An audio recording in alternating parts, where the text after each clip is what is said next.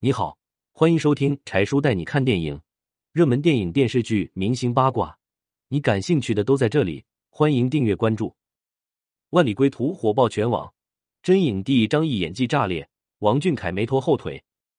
电影《万里归途》刚上线，票房破亿，一上线就火爆全网，网友纷纷称张译不愧是影帝，演技爆炸了。电影《万里归途》主要讲的是努米亚突发战争。张译演的前外交官宗大伟与王俊凯演的新任外交官程朗奉命协助撤离中国同胞。就在任务要结束时，他们却发现还有一百二十五名同胞被困。于是两人放弃回家，誓死要带着一百二十五名同胞回家。他们进入战区，与反叛军斗智斗勇，带领同胞一起回家的感人故事。电影中没有太多的关于战斗打斗的画面，少了电影《战狼》的英雄是故事人物。而是从普通的外交官的经历为着眼点，真实呈现在一国动乱时期，外交官是如何发挥外交官的作用，保护同胞的故事。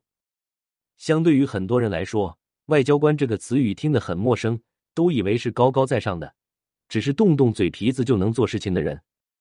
而在电影中，外交官不停的协调各方关系，当战乱来临时，更考验的是临场应变能力和组织能力。电影中。宗大伟虽已离任，但是曾经为外交官，有过撤侨的经验。他深知这又是一场硬战。而对于新外交官来说，习惯了和平时期，对于战争的事情也只是觉得非常久远，没有意识到战争的危险性。